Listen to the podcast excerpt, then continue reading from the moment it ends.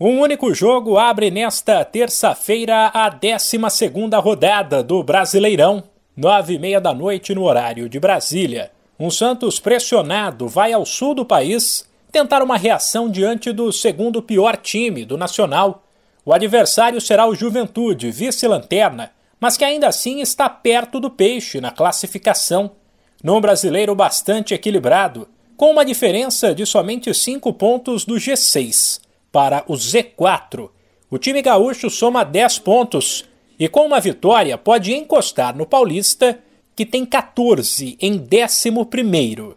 O Santos não sabe o que é vencer no Nacional desde 8 de maio, portanto, há mais de um mês, quando goleou o Cuiabá. De lá para cá foram seis jogos com quatro empates e duas derrotas.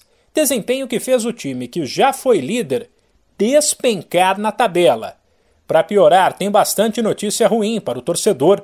Lucas Pires, expulso contra o Atlético Mineiro, está fora, assim como Léo Batistão, que segue no departamento médico, e agora acompanhado de Madison, que sofreu uma lesão na coxa diante do Galo. Kaique, que estava com a seleção sub-20, voltou, mas ficou fora da lista de relacionados. Por outro lado, Marcos Leonardo, que também estava com o Brasil, retorna e pode aparecer entre os 11, o que vai depender de uma conversa com o técnico Fabian Bustos, que tentará entender a condição física do garoto. Outro que fica à disposição é Johan Júlio, poupado das últimas partidas por conta de dores musculares.